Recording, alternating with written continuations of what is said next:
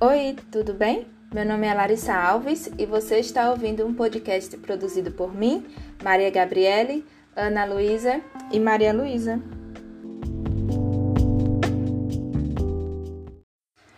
No episódio de hoje, pensamos em falar um pouco sobre o autismo e, mais especificamente, sobre as alterações sensoriais que podem comprometer o desenvolvimento e a aprendizagem de sujeitos autistas.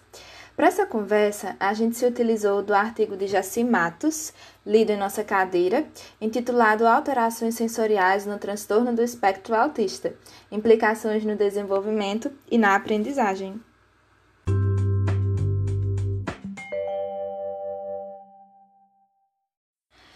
Bom, é comum que algumas crianças autistas enfrentem muitas dificuldades no processo de escolarização e algumas destas estão relacionadas justamente com as dificuldades no processo sensorial. Mas antes de seguirmos adiante, devemos nos lembrar de que não podemos afirmar que todos os indivíduos com algum transtorno do neurodesenvolvimento apresentam complicações sensoriais.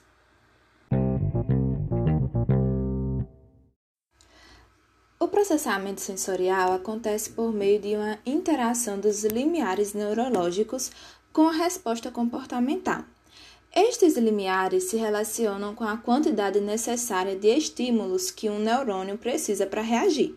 Se esse limiar for alto, mais estímulos serão necessários para que se possa haver uma resposta. Já se for baixo, um pouco de estímulo já é suficiente para provocar uma reação. Se uma criança, por exemplo, custa responder ou até mesmo não responde quando está sendo chamada, provavelmente seu limiar é alto. Já quando a criança demonstra uma irritação em um simples toque, é possível que seu limiar seja baixo.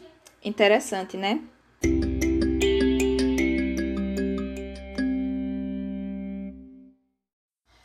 Alguns dos estudos e das pesquisas apresentadas no artigo apontam que 95% das crianças com autismo manifestam algum grau de disfunção sensorial. Estas pesquisas também evidenciam que muitas dessas crianças com TEA também apresentam dificuldades no entendimento de instruções verbais, o que muitas vezes resulta em problemas comportamentais.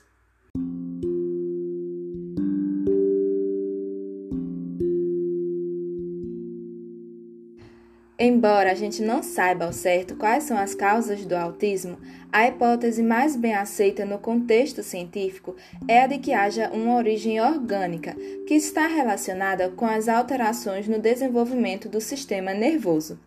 As pesquisas apontam que o desenvolvimento da conectividade cerebral local em TEA não segue a mesma trajetória que a dos indivíduos sem o transtorno. Para os estudiosos, a conectividade local nos casos de TEA está relacionada com as habilidades restritas de comunicação social. A essa altura, a gente já sabe que a forma como se organizam os nossos processos sensoriais e como recebemos os estímulos externos determinam o nosso comportamento diante das situações. Desenvolvemos ao longo da nossa vida cinco sentidos fundamentais: a visão, a audição, o tato, o paladar e o olfato. Mas existem outros quatro que são igualmente importantes a serem discutidos.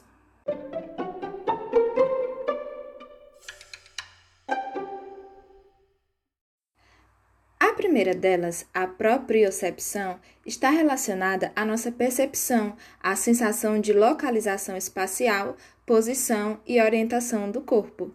A nocicepção é responsável pela sensação de dor e estímulos aversivos. A termocepção é responsável pela sensação de temperatura e suas variações.